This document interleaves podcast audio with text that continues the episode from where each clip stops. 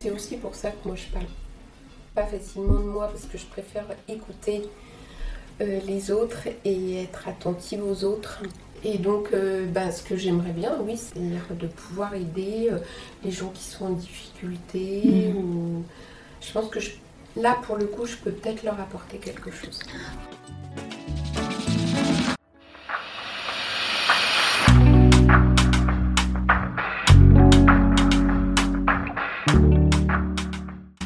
Suis Claire Fleury et vous écoutez le septième épisode de PLAF.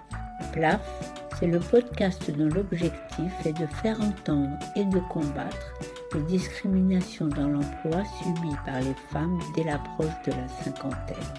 PLAF, c'est l'acronyme de Place aux femmes fortes, des femmes confrontées sur le marché du travail à toutes sortes de difficultés dans le dernier tiers de leur vie professionnelle. Mon invitée d'aujourd'hui, Stéphanie, a été accueillie à la Maison des femmes de Paris. C'est une association qui se définit comme un espace féministe de solidarité et d'accès aux droits de toutes les femmes. La mission principale de ce lieu est l'accueil des femmes victimes de violences. Mais il y a aussi beaucoup d'autres activités. Un espace d'accès aux droits avec des avocates, des permanences d'écoute, du sport, des ateliers d'inclusion numérique et un cycle intitulé Insertion emploi, celui qu'a suivi Stéphanie. Alors Stéphanie, dans cet épisode, va nous raconter dans quelles circonstances elle s'y est inscrite, quelles sont ses interrogations, les obstacles qui lui restent à surmonter et ses espoirs.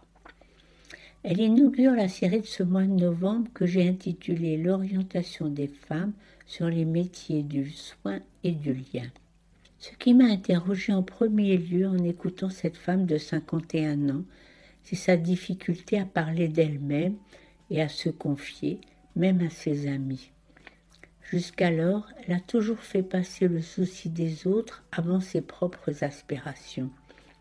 Elle a cessé toute activité professionnelle pour élever ses enfants et on comprend vite que c'est son mari qui en a décidé ainsi. Il n'en reste pas moins que cette année, elle a franchi la porte de la Maison des femmes et y a fait preuve d'une assiduité remarquable. En plus, c'est elle qui s'est portée volontaire pour être interviewée dans mon podcast. La preuve qu'en son fort intérieur, malgré sa réserve et sa discrétion, elle avait dû penser que son témoignage serait digne d'intérêt. Et c'est ce que j'ai pensé moi aussi, à cause d'une seconde série de questions que je me suis posée en l'écoutant. Les autres personnes de l'atelier Assertion l'ont trouvée, je la cite, à l'écoute et empathique. Son souhait dans la vie serait, je cite encore Stéphanie, son souhait dans la vie serait d'aider les autres. Hors entretien, elle m'a dit qu'elle était bénévole dans sa paroisse.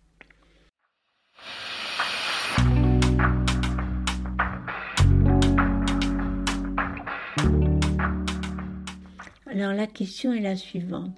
Pourquoi tant de femmes se reconnaissent-elles dans ces qualités d'écoute et d'empathie et dans cet altruisme? Bien entendu, euh, loin de moi l'idée que les femmes seraient naturellement, je mets de gros gros gros guillemets naturellement, loin de moi l'idée que les femmes seraient naturellement douées pour prendre soin de tout ce qui relève du souci des autres et du relationnel. Ben, naturellement, sûrement pas, mais dans la réalité, dans les faits, il se trouve que beaucoup le sont. Et puis tant mieux, parce qu'on a tous et toutes besoin de tendresse et de bienveillance. La seule chose qu'on pourrait regretter, c'est que c'est trop dommage que les hommes ne s'en préoccupent pas tout autant. Loin de moi aussi l'idée que l'orientation que souhaite Stéphanie ne serait pas encouragée. Au contraire, notre société fracturée qui laisse tellement de personnes au bord de la route n'a jamais eu autant besoin de personnes qui écoutent, assistent et viennent en secours. Bon, toutes ces idées, je les emprunte à Fabienne Brugère, qui est philosophe. Je mets en référence son interview, l'interview qu'elle a donnée en septembre sur France Culture, qui est vraiment très intéressante. Bon, je vous laisse écouter Stéphanie, ce qu'elle dit et en filigrane ce qu'elle ne dit pas. Bah, bonjour Stéphanie. Est-ce que pour commencer, tu peux nous dire comment tu es arrivée jusqu'ici? Je suis arrivée à la Maison des Femmes euh, par un accident, enfin une sorte d'accident, voilà, de la vie. Euh, et je suis euh, en recherche plus ou moins de ce que je veux faire après. Oui. Alors donc tu m'as dit que tu n'avais pas beaucoup travaillé dans ta vie. Non, j'ai pas beaucoup travaillé. J'ai travaillé peut-être euh, trois ou quatre ans. Oui. Euh, et sinon, après, j'ai élevé mes enfants. Oui. Ils sont maintenant grands. Comment est-ce que tu as connu la Maison des femmes de Paris? Euh, en fait, euh, c'est mon médecin traitant qui m'en a parlé. En fait, euh, je suis allée voir quelqu'un de la, la maison des femmes pour les, des violences conjugales. Bon, je fais une petite parenthèse pour vous expliquer dans quelles circonstances a eu lieu cet enregistrement. Mon amie Annie m'avait envoyé l'info de l'ouverture d'un atelier emploi à la Maison des femmes et j'avais pris contact avec Julie qui en était la responsable. On entendra l'interview de Julie dans le prochain épisode et Julie nous expliquera les difficultés rencontrées pour mener à bien cet atelier. Stéphanie y a été inscrite au dernier moment, mais en juin, au moment de cet enregistrement, il n'y avait plus que deux stagiaires, Fatma que nous avons écouté dans l'épisode 1 et Stéphanie. Alors Stéphanie, est-ce que c'était embêtant de n'être plus que deux? Voilà, non, non, c'est pas grave, mais c'est vrai qu'il y a moins d'échanges. Et quand il y a de l'échange, c'est intéressant aussi parce que ben, on peut s'entraider. Enfin bon, Mm. au début, c'était plus euh, les deux premières fois, en fait, on Mm. était plus nombreuses et c'était pas mal d'échanges entre les femmes. Oui. Et en fait, les femmes qui étaient là euh, avec Julie, Mm. avec celle qui nous accompagne, euh, elles ont trouvé que euh, voilà, j'étais quelqu'un de qui écoutait beaucoup, qui, qui avait des réponses pertinentes par rapport à ce qu'elles elles recherchaient et, et que j'avais une certaine bienveillance apparemment et empathie. Et donc, elles- toutes, elles m'ont dit Oh, Mais pourquoi tu tu t'orienterais pas vers du coaching euh, Et effectivement, ça faisait, enfin, ça fait très longtemps que j'y pense. Mm. Et voilà, et ça fait son chemin, mais comme je n'ai aucun diplôme, c'est assez difficile. Et par exemple, est-ce qu'elles ont pensé à des fonctions euh, d'accueil dans des associations où il y a besoin d'écoute? Euh, oui, mais ces structures demandent quand même cer- un certain nombre de diplômes. Mhm. J'avais commencé des études de psycho, donc, euh, Très, très bien. mais il y a, il y a très longtemps, puisque Mhm. c'était que avant d'avoir des enfants.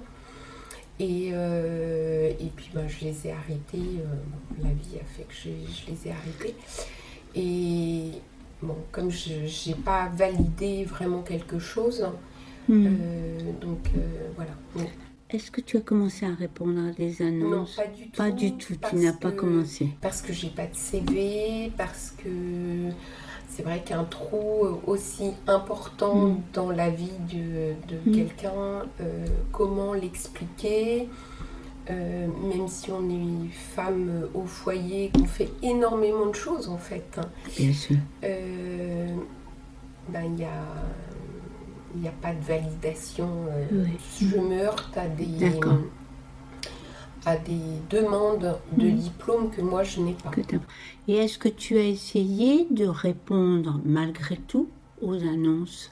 Non, parce qu'en fait, je pense que je manque aussi un peu de confiance en moi. Et, euh, et puis surtout, j'ai pas encore fait de CV. En fait, je sais pas comment faire mon CV. Ah oui, tu n'as pas encore fait ton CV, mais c'est normal parce que sans doute que Julie euh, avait d'autres objectifs en tête avant d'arriver à faire le CV qui est l'étape ultime de l'atelier. Est-ce que tu peux nous dire ce qu'elle vous a proposé en définitive comme différents types d'exercices? Alors, elle nous a proposé donc plusieurs, euh, plusieurs objectifs. Euh, on a fait euh, des petits des pitchs. Euh, plein, en fait, plein d'autres choses. On a fait aussi un, un groupe de théâtre. Il y a une intervenante qui est venue pour faire le groupe de théâtre, ce qui donne confiance en soi en fait. La personne est très agréable et qui nous Mhm. donne justement cette confiance, enfin nous redonne cette confiance. Euh, il y avait de l'art-thérapie, mais moi j'ai pas pu euh, y assister. Mhm. Euh, et il y a une psychologue qui, qui est venue nous parler justement. En individuel ou en Oui, collectif? En individuel. C'est ça, oui. Oui. Et puis moi j'étais peut-être en demande aussi de, de ça, donc euh, Spécialement. oui, ça tombait bien. Et est-ce que ça t'a été profitable? Oui, je pense que j'ai re- j'ai repris un peu confiance en moi. Oui. Qu'est-ce qui te manque encore au niveau de la confiance? Ben, je, en fait, je sais pas pour l'instant. Si c'est pas trop personnel, est-ce que tu peux faire l'analyse de ce qui te bloque là? En fait, euh, je- bon, déjà j'ai j'ai des gros soucis euh, euh, de physique. Oui. Ça se voit pas comme ça. Oui. Et je me rends compte de, des soucis que je peux avoir pour, euh, pour certaines tâches, pour... euh, donc euh, voilà, ça me- je pense qu'il y a aussi ce, ce frein, plus le fait que, ben, effectivement, je, je vis avec quelqu'un qui n'a pas forcément envie que je travaille. Donc en fait, tu n'as jamais travaillé parce que tu avais un conjoint qui voulait pas que tu travailles. C'est ça. Et maintenant, tu lui en as parlé, tu as été jusqu'au bout. Tu lui as dit que tu voulais, travailler ou tu lui as pas encore dit Pas vraiment. Tu lui as pas dit. Mm. Ok, Il n'est d'accord. pas au courant que je viens ici. Est-ce que tes enfants sont au courant que tu viens ici? Oui. Oui. Et ils se soutiennent? Oui. Oui. Est-ce que tu pourrais, par exemple, envisager de travailler à temps partiel par Ça, rapport à tes problèmes de santé? Ça, c'est ce que je souhaiterais. Mhm. Ou euh, un poste, en tous les cas, qui ne demande pas de physique. Tu peux travailler sur, euh, sur ordinateur ou tu as un problème pour travailler sur ordinateur des soucis dos et puis de main. Enfin bon. euh, D'accord. Est-ce que le fait de t'être inscrit dans ce parcours à la Maison des femmes de Paris, tu as le sentiment que tu as avancé par rapport à la situation Ah oui, précédente? sûr. C'est sûr. euh, c'est indéniable. Est-ce que tu bénéficies du soutien de, de personnes de ton entourage en dehors de, ton, en dehors de tes enfants? Euh, en fait, j'en ai pas parlé beaucoup. Je sais pas me confier, en fait. Donc, euh, donc il n'y a pas grand monde qui est au courant. Je parle pas tellement de moi, en fait. Euh, Comment est-ce que tu fixerais les étapes à venir Comment on est, on est le 15 juin là. Donc comment est-ce que tu sens ce que tu vas faire au, à la rentrée? Comment tu vas, tu penses t'organiser? Est-ce que tu le sais? Non, pour l'instant, j'arrive pas à me, à me projeter, en fait. Est-ce que tu sentirais le besoin d'aller plus loin avec, euh, avec euh, soit la personne qui reste en stage, soit avec Julie? Julie s'en va, donc... euh, D'accord. Mais si elle n'était pas partie, Oui, je, je pense que je serais revenue au mois de septembre. Oui, pour parler avec elle en individuel? Oui, Oui, parce que ce que je retiens là, c'est que finalement, tu n'auras pas de suivi après Non. coup. non. Donc ça, c'est... ça, ça, c'est dommage. Ça, je le regrette. Euh, Est-ce que tu pourrais me dire, dans l'idéal, par exemple, si on se mettait en septembre 2022, qu'est-ce que tu aimerais avoir, fait, obtenu Quel genre de poste tu souhaiterais occuper? Euh, ben, J'aimerais bien pouvoir aider, en fait. Euh, je pense que c'est aussi pour ça que moi, je parle pas facilement de moi, parce que je préfère écouter euh, les autres et être attentive aux autres. Euh, donc, euh, donc, tout ce qui vient euh, de l'extérieur, pour moi, c'est très intéressant, alors que je pars du principe que moi, je ne suis pas forcément la personne la plus intéressante. euh. Et donc, euh, ben, ce que j'aimerais bien, oui, c'est de trouver un poste dans, dans cette optique-là, Oui. c'est-à-dire de pouvoir aider les gens qui sont en difficulté. Ou... Je pense que je, là, pour le coup, je peux peut-être leur apporter quelque chose. En termes d'accompagnement, alors, ça. peut être d'accompagnement euh, euh, ben, dans l'emploi, par exemple, mais bien dans l'emploi, ou, dans, ou simplement dans les difficultés euh, conjugales, par exemple, ça, ça t'intéresserait? Ou même scolairement Oui, scolairement. Les enfants, quand même dans la relation parentale, pourraient t'intéresser. Et est-ce que tu as de l'appréhension pour la rentrée en, Est-ce que tu as oui, ça je sais. Et puis je sais pas du tout en fait vers quel chemin aller. Les formations, à chaque fois c'est des formations mm. euh, assez chères. Euh, comme mon mari n'est pas au courant du tout, c'est un peu compliqué pour moi. Mm. Euh, voilà, tout ça c'est le flou complet. Est-ce qu'il y a eu des, des formations sur le, la planification, enfin sur, le, sur se fixer des objectifs. Alors chaque, euh, mm. à chaque fin mm. Mm. d'atelier, euh, on avait un petit pas à faire. Donc euh, voilà. et à chaque fois, le, à chaque fois qu'on revenait, Julie nous demande si on a bien fait nos petits pas. en général, oui, je l'ai fait. J'étais capable de faire mon petit pas. C'est en faisant le petit pas qu'on, que tu vas finir par prendre confiance. Est-ce qu'il y a d'autres choses que tu voudrais dire? Eh ben, Non, je vois pas, euh, je vois pas ce que je pourrais dire d'autre.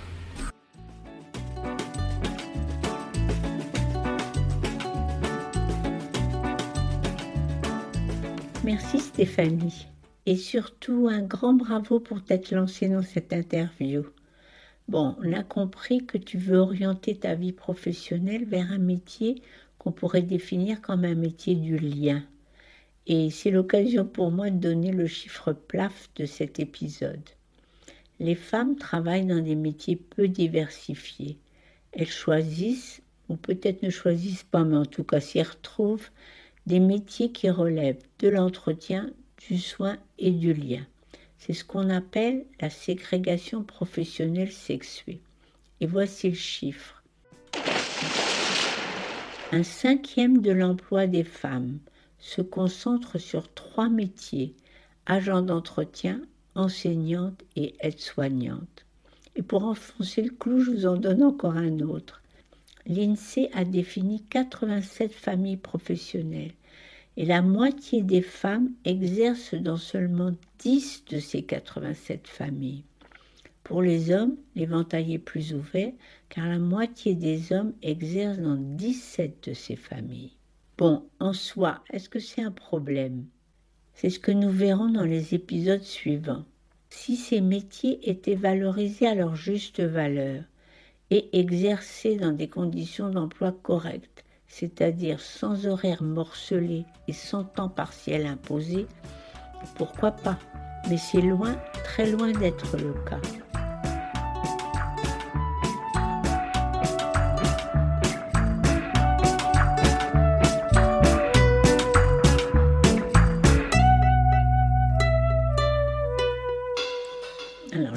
novembre prochain, on va faire la connaissance de Julie.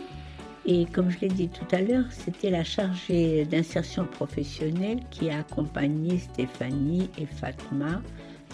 Alors Julie, c'est l'exemple même d'une femme hyper motivée qui adore son travail, mais qui devra le quitter faute d'une rémunération suffisante. Et le 28 novembre, alors là, on aura un entretien avec une sociologue Madame Marie Durubella. Alors, Madame Durubella pense que les métiers du Caire sont des métiers d'avenir et que surtout il appartient aux femmes qui les exercent d'exiger pour elles-mêmes des conditions d'emploi décentes. Un grand, grand merci pour votre écoute de cet épisode. Si vous l'avez aimé, vous pouvez lui mettre des étoiles et le partager avec vos amis. Pour ne pas manquer les prochains, vous pouvez aussi vous abonner à PLAF sur votre plateforme d'écoute de podcast. Si vous préférez écouter sur votre ordinateur, sachez que les épisodes sont mis à l'écoute sur le site internet plafpodcast.fr. Ces informations sont disponibles aussi sur LinkedIn et sur Instagram. à très bientôt. Donc on se retrouve le 18 novembre prochain avec Julie.